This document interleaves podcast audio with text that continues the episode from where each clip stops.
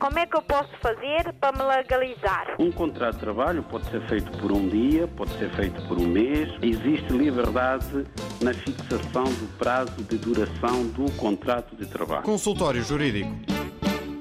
Ora viva, sejam bem-vindos. Como é habitual, aos sábados, à hora do almoço, juntamos-nos aqui com o Dr. Adriano Malalane eh, para falarmos sobre eh, temas eh, dedicados ao universo eh, de jurídico, mas também trazemos eh, as histórias de cada um dos ouvintes que vêm ter connosco eh, ao longo deste programa e tentamos responder também às suas necessidades.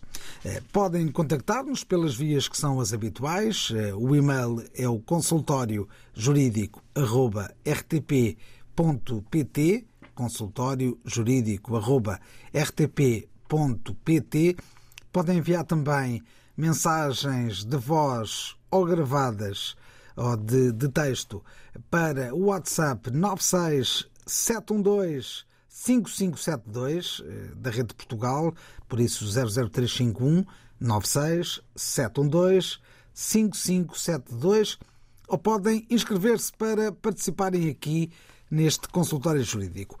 Os números são eh, os habituais também. O 21 382 0022 21 382 0022 ou 21 382 0052. 213820052, também o 213820023. 213820023. Vamos lá ao tema desta semana. Abordamos hoje o quadro jurídico sancionatório, sancionatório em vigor no que diz respeito à imigração ilegal em Portugal.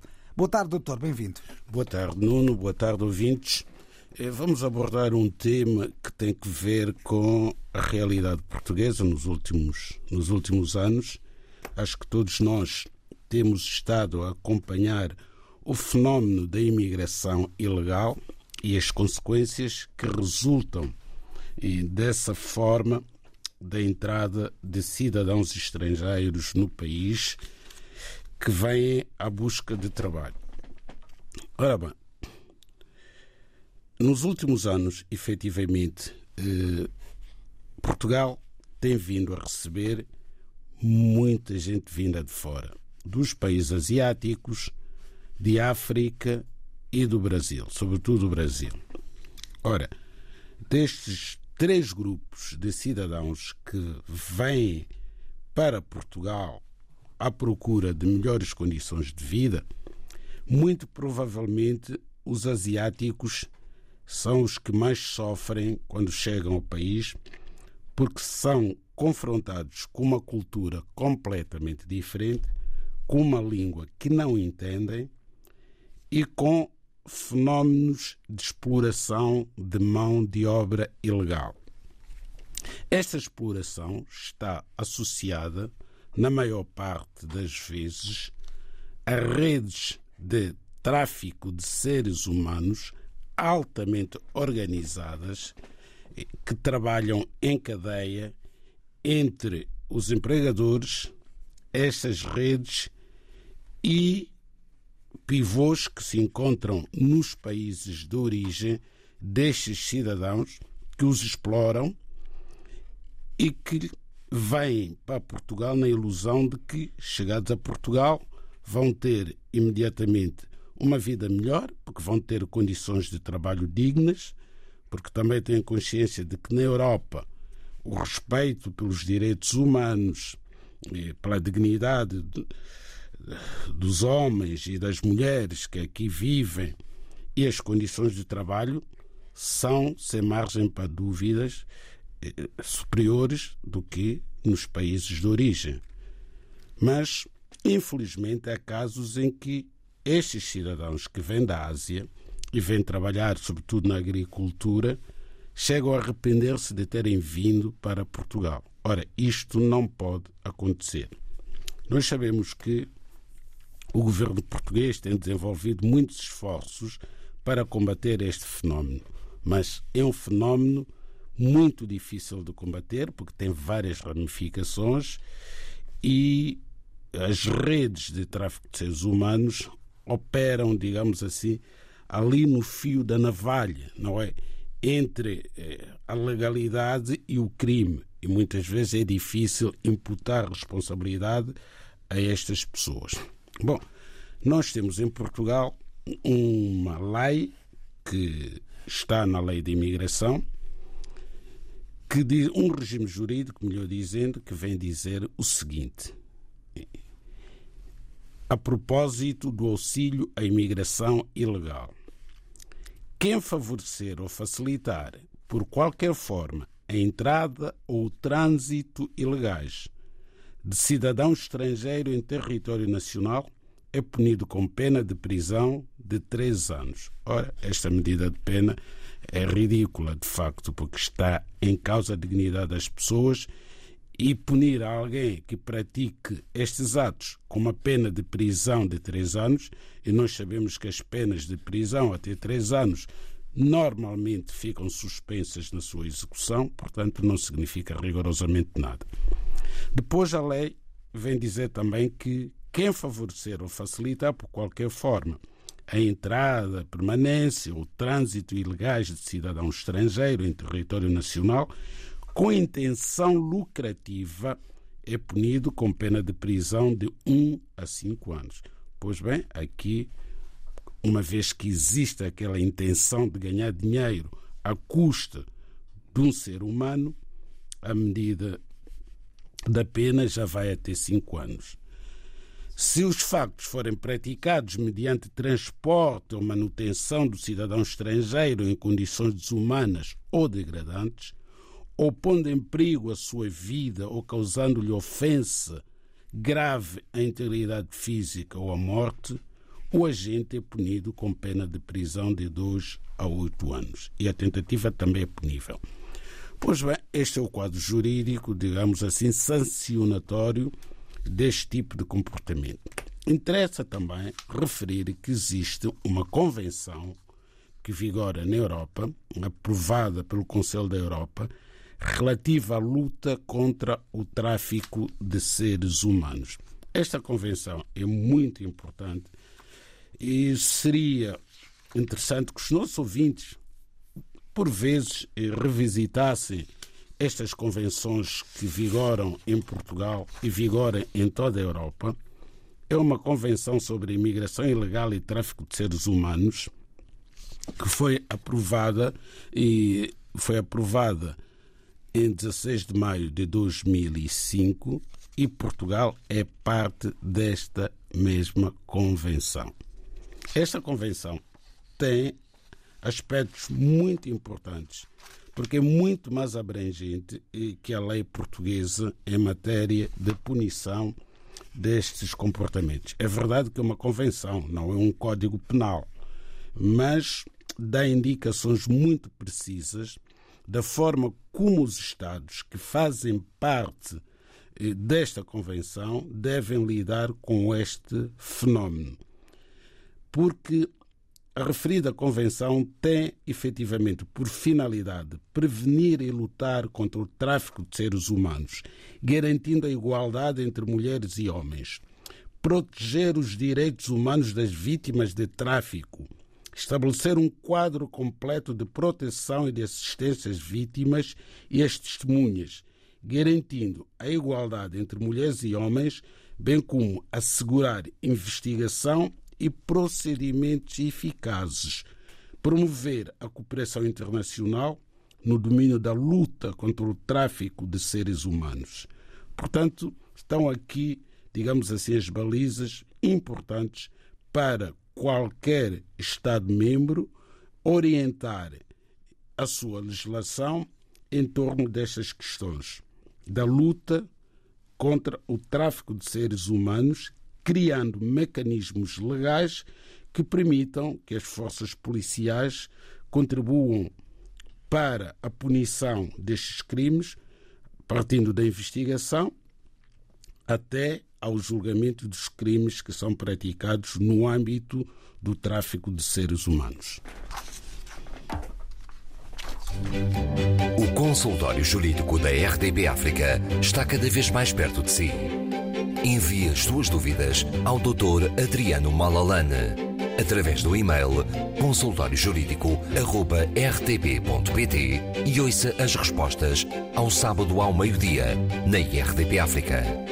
Consultório Jurídico. Estamos aqui para ajudar. Estamos aqui para ajudar e daqui a instantes vamos também responder aos nossos ouvintes hum, em relação às dúvidas que têm estado a enviar, tanto, tanto por eh, e-mail, consultóriojurídico.rtp.pt, consultóriojurídico.rtp.pt, mas também eh, por WhatsApp. Vamos também trazer alguns dos ouvintes por telefone à nossa emissão. Vamos então responder às dúvidas dos nossos ouvintes. Pego aqui na mensagem enviada por e-mail pelo ouvinte Mário, que diz o seguinte: Doutor Adriano, tenho um contrato com um financiador que fui pagando eh, o valor acordado durante três anos. A seis meses do fim deste contrato, perdi o emprego e isso levou-me ao incumprimento. Enviei três cartas ao financiador explicando a situação e solicitando uma saída. Não obtive resposta deste. A meu espanto, recebo uma carta de penhora algum tempo depois. Depois de várias tentativas com o agente de execução da penhora, recebi um e-mail e guia de pagamento desta parte para pagar-me em prestações o valor em dívida, acrescido da taxa de execução da penhora. Ao meu espanto, fui penhorado o subsídio de Natal e soube também que o subsídio de Natal da minha mulher, que é fiadora no processo, também irá ser penhorado. É legal esta operação? É justo avançar com duas penhoras além do pagamento acordado e que estou cumprindo mensalmente para salvar a referida dívida? É a dúvida do nosso ouvido, nosso ouvinte, Mário. O que é que lhe parece, doutor? É o dia a dia, não é? Infelizmente, estas situações ocorrem com muita frequência, hum, porque os credores, sobretudo este tipo de credor, porque se era um contrato de três anos, eh, devia ser crédito ou consumo, eh, são muito agressivos eh, nas cobranças. E na altura da contratação vendem facilidades. E quando ocorrem situações destas de incumprimento, estas empresas que vendem facilidades, havia uma que tinha um, um nome bem sugestivo, era crédito bom. bom. Acontecem estas situações. Do ponto de vista jurídico, é legal. O senhor deixou de cumprir com o contrato, entrou em cumprimento a lei diz que o credor pode recorrer aos meios coercivos para se fazer pagar. Meios coercivos significa, neste caso em concreto, avançar para tribunal com uma execução. Foi o que o credor fez. Agora, perguntar-se-á, devia ter dado a possibilidade ao devedor, uma vez que o incumprimento se deveu a uma causa que não foi voluntária, perdeu o emprego, portanto, para, enfim, uma vez que a mulher também é fiadora no empréstimo e esta continuou, continua a trabalhar, enfim, a alargar o prazo de pagamento para reduzir o valor da prestação, era possível, de facto, e não ficaria a perder quase nada o credor mas depois aqui é uma cadeia. É, há estas empresas, temos estas empresas, não é? é? Que emprestam dinheiro, temos os agentes de execução que vivem das execuções, portanto, esta cadeia também facilita o recurso aos meios coercivos, máximo execuções, mesmo naqueles casos em que poderia haver um acordo de pagamento, porque trata-se eh, do senhor Mário João, não é?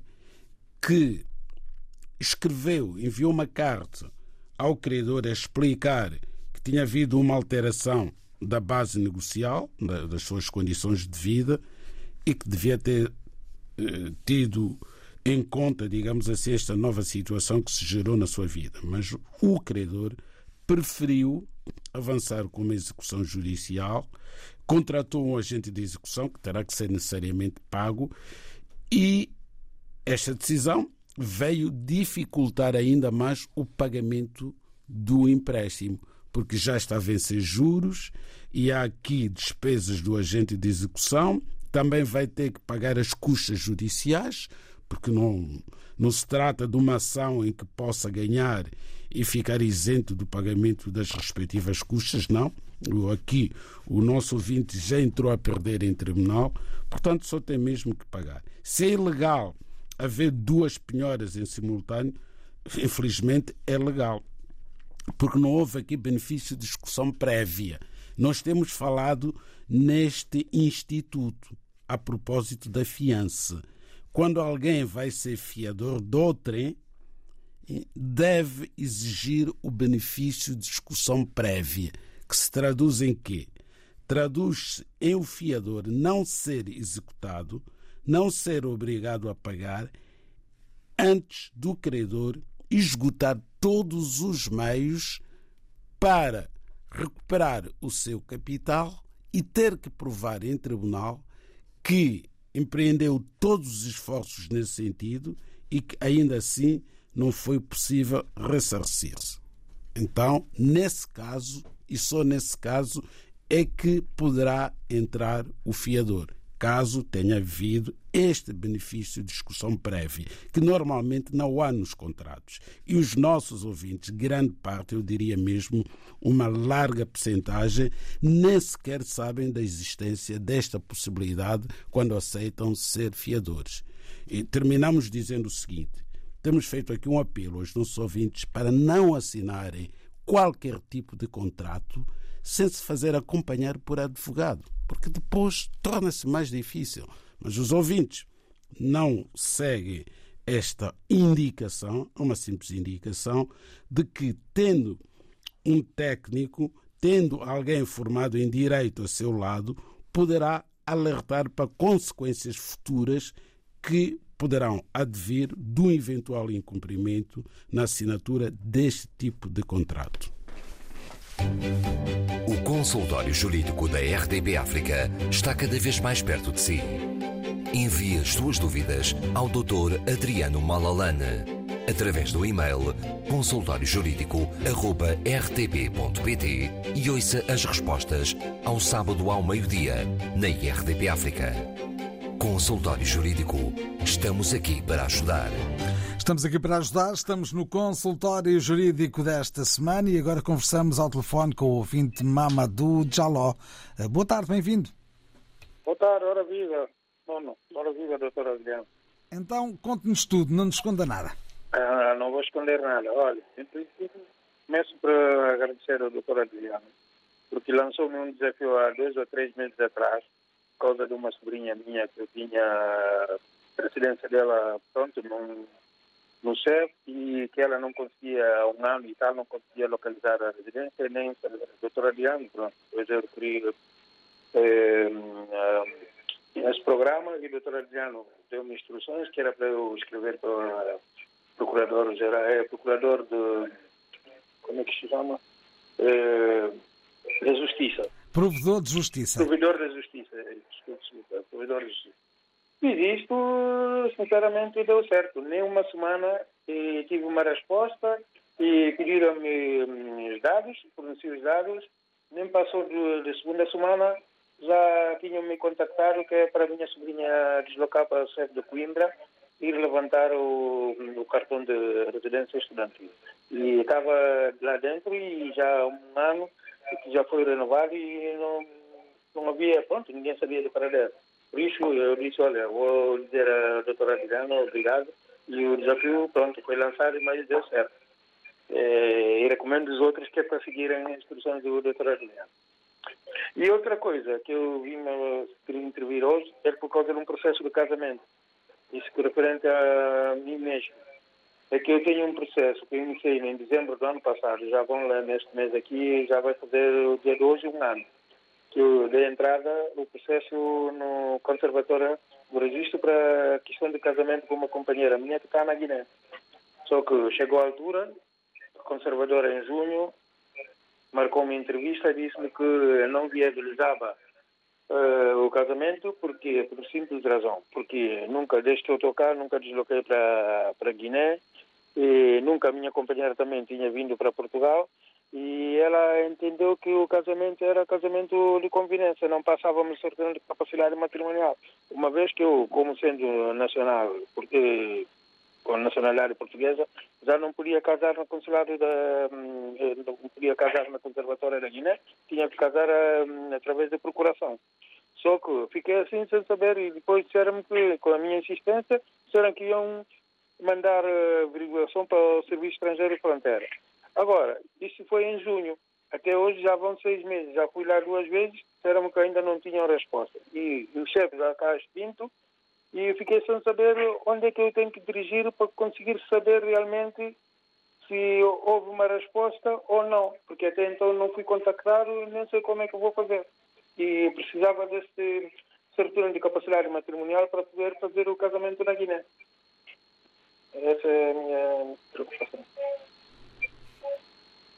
Vamos tentar responder à sua questão. Obrigado por ter ligado ao consultório jurídico e até à próxima.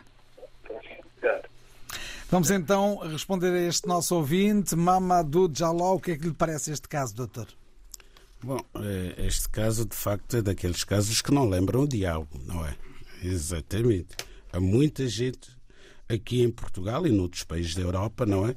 E que casam e, e não passam por este crivo, mesmo havendo indícios mais do que suficientes de que estamos perante uma fraude à lei, que é um casamento e que visa, de facto, obter outros ganhos que não formação de uma família. E, e têm casado. E não são poucos casos quanto isso. E os conservadores, não sei como, não reportam esses casamentos ao Serviço de Estrangeiros e Fronteiras. Aliás, quando há indícios de que possamos estar perante um casamento branco, o conservador nem sequer deve celebrar esse casamento, não é? Envia os elementos que lhes são entregues pelos putativos nubentes ao Serviço de Estrangeiros e Fronteiras, agora a Polícia Judiciária, provavelmente porque o Serviço de Estrangeiros, a nova agência, não é? A AIMA, Agência para a Imigração e Asilo, já não tem esta competência investigatória, portanto, eh, os processos são remetidos para a Polícia Judiciária para a investigação. E o certo é que há casamentos em que há indícios muito, muito fortes de se tratar de um casamento branco. Quando aparecem, olha, falamos há bocado dos cidadãos asiáticos, não é? Têm o direito também de casar com, com, com cidadãos ou cidadãs portuguesas e, mas há casos que levantam sérias dúvidas. Quando aparece um jovem asiático dos seus 19, 20, 25 anos é a casar com uma idosa, uma jovem a casar com um idoso, enfim, é legal, pode casar, não há nada na lei que diga que não, mas é muito duvidoso que nós estejamos perante um casamento branco. E neste caso, temos um cidadão da Guiné-Bissau que veio para Portugal, emigrou para Portugal, naturalizou-se cidadão português, quer casar com uma jovem do seu país de origem. E conhecemos muito bem este ouvinte, Suleiman Jalop, que tem várias intervenções aqui no, no consultor jurídico, para além de ser nosso amigo. Portanto, é um jovem também, quer casar com uma jovem da Guiné e tem estas dificuldades todas. E depois não tem uma decisão sobre o seu pedido. O conservador diz ter remetido o processo para o Serviço de Estrangeiros e Fronteiras e já vai fazer um ano em que não, não se decide nada, não se investiga nada.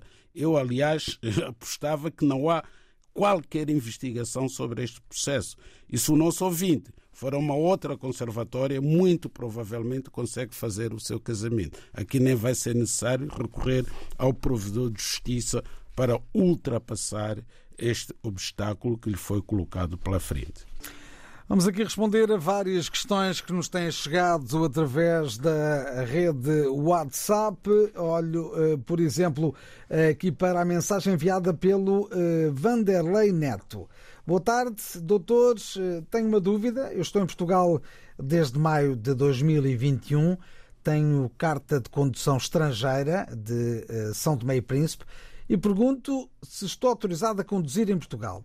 Isto porque, em junho do, do ano corrente, eu tive um acidente de viação e a empresa seguradora, após consultar todos os meus dados, informou-me que no momento do acidente estava ilegal, dizendo que não estou autorizado a conduzir no território português. Por isso, venho por este meio pedir a sua boa resposta. Ehm, conseguimos esclarecer este nosso ouvinte, doutor? Conseguimos esclarecer aqui é, é, um problema que podia ter sido evitado perfeitamente, porque o nosso ouvinte, que é cidadão de São Tomé e Príncipe, está em Portugal desde 2021. Já podia ter tirado a carta de condução portuguesa. Aqui também é, um certo facilitismo, não é?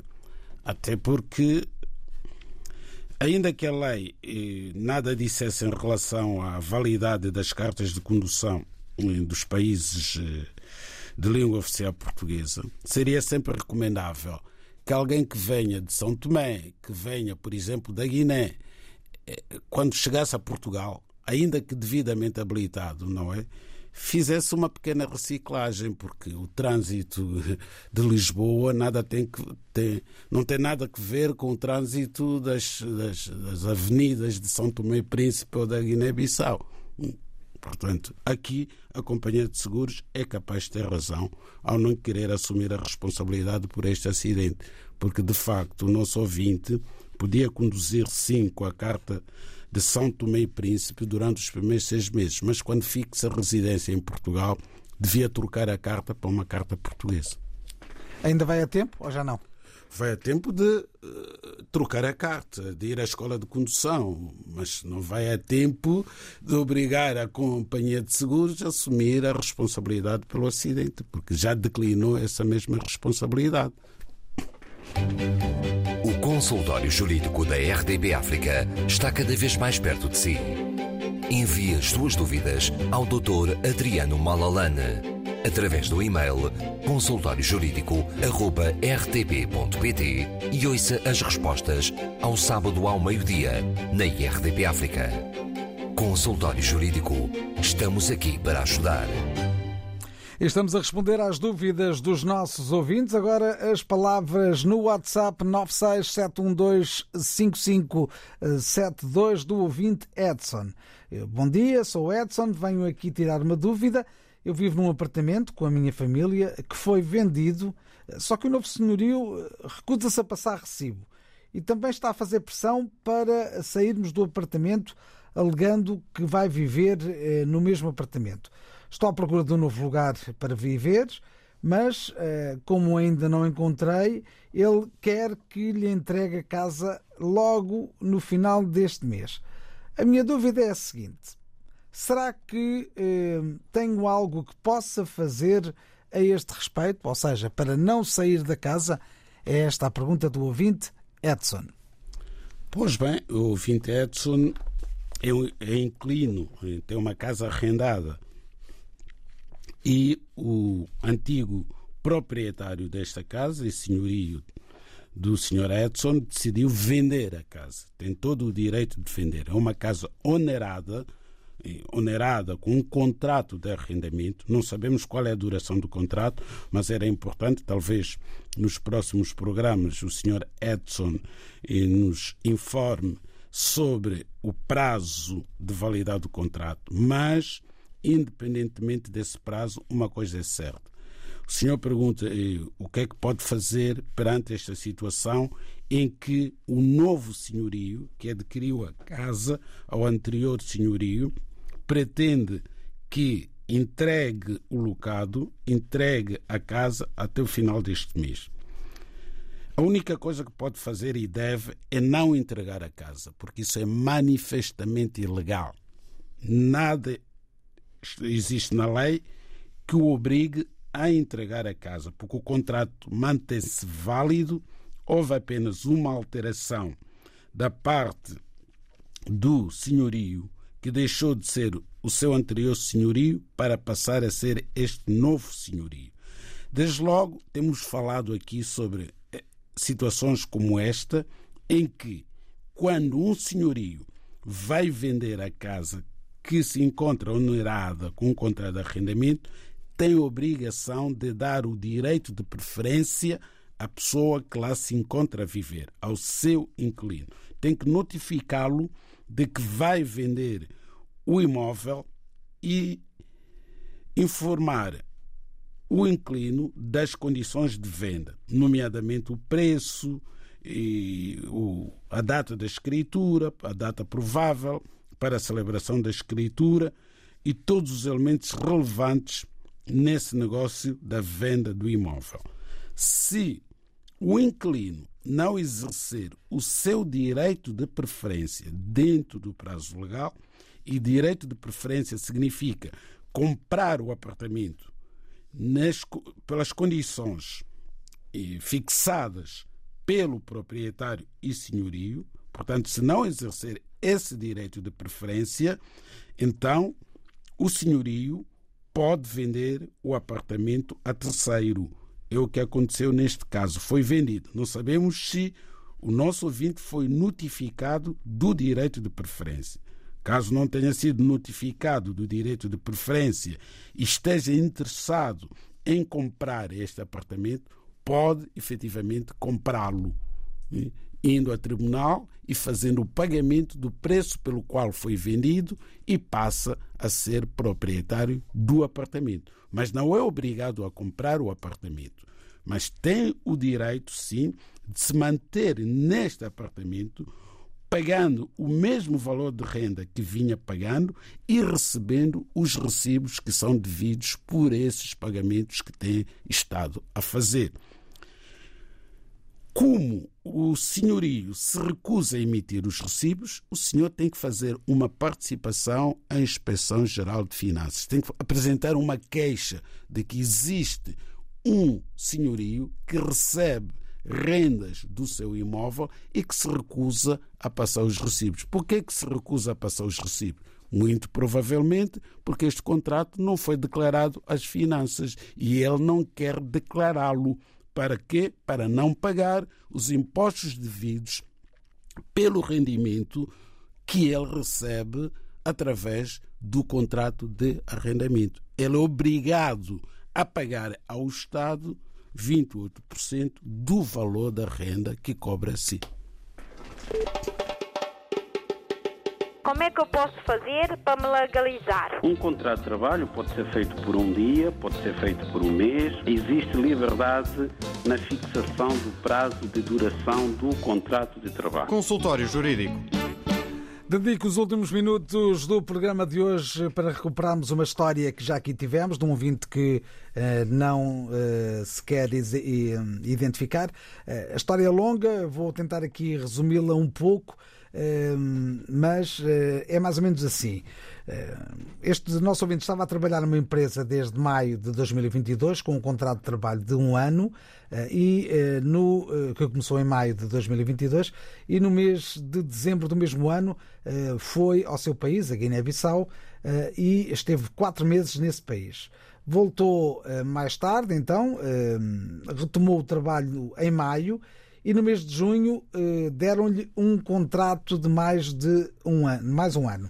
No mês de agosto houve duas semanas de férias eh, e o ouvinte achou que teve direito de receber o subsídio de férias eh, e pressionou o patrão. O patrão mandou-o embora no dia 22 de setembro sem qualquer aviso prévio. Quer dizer, o patrão mandou-o chamar com outro colega e disse-lhes que estavam a reduzir o número de trabalhadores e que os nomes deles estavam na lista e que deveriam parar naquele dia e ficar em casa durante eh, eh uma semana e procurar outro trabalho. Dia 9, eh, ou seja, de outubro, eh, chamou-os para fazer as contas eh, e pagou. Eh, claro que não contou com o contrato anterior, uma vez que o contrato presente termina em junho de 2024. Este nosso ouvinte foi ao ACT, ao Apoio Imigrantes, também ao sindicato, informar a situação e orientaram para mandar uma carta ao patrão solicitando o esclarecimento da situação.